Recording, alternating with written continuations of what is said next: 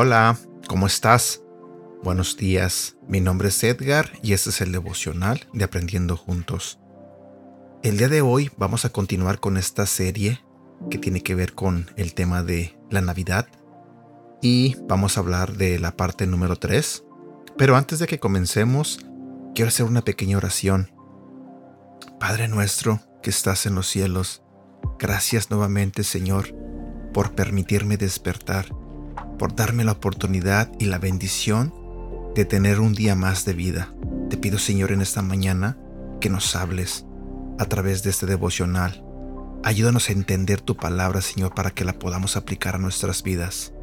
Ya no queremos vivir como vivimos, queremos ser mejores personas. Te pido perdón por los pecados que cometemos. En el nombre de tu Hijo Jesús. Amén. Dios poderoso. Las palabras del profeta Isaías comenzaron a tomar forma en la figura de un niño.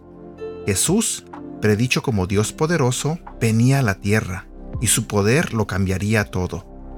Jesús realizó innumerables milagros, dio vista a los ciegos, calmó las tormentas con una palabra e incluso dio vida a los muertos. Él posee poder, fuerza y sabiduría más allá de lo que podemos imaginar te lo diré nuevamente.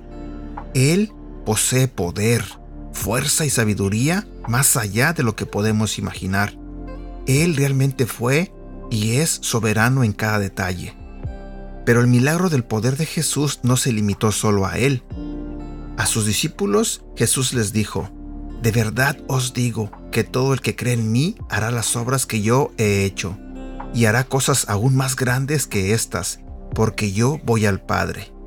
Juan capítulo 14 versículo 12. ¿Qué obras más grandes podría él posiblemente pensar que somos capaces de hacer nosotros? Pedro, uno de los más cercanos seguidores de Jesús, negó conocerlo tres veces.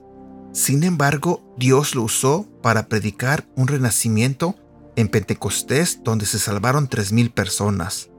Pablo fue uno de los peores perseguidores de los cristianos. Sin embargo, Dios lo redimió y lo usó para difundir el Evangelio al resto del mundo. Si bien los milagros físicos fueron increíbles y ciertamente aún son posibles con Dios, qué asombroso que nos haya llamado al trabajo de abrir los ojos de la gente a la esperanza y la paz eterna que tenemos en Jesús.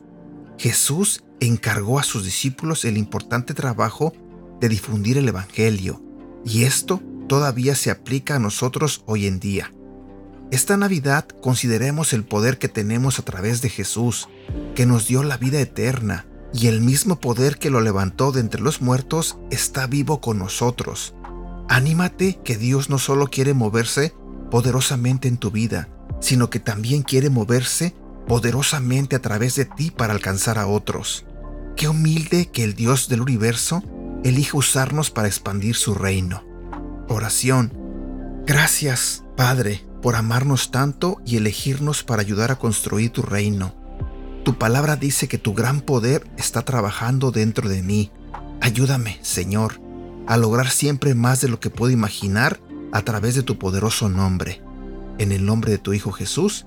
Amén. Versículo para recordar. Juan capítulo 14, versículo 12. Les aseguro que el que confía en mí hará lo mismo que yo hago, y como yo voy a donde está mi Padre, ustedes harán cosas todavía mayores de las que yo he hecho. Y aquí llegamos a la parte final de este devocional. Espero que te haya gustado. Te agradezco de antemano que me ayudes a compartirlo. Deseo de todo corazón que tengas un bonito día y que Dios te bendiga. Cuídate.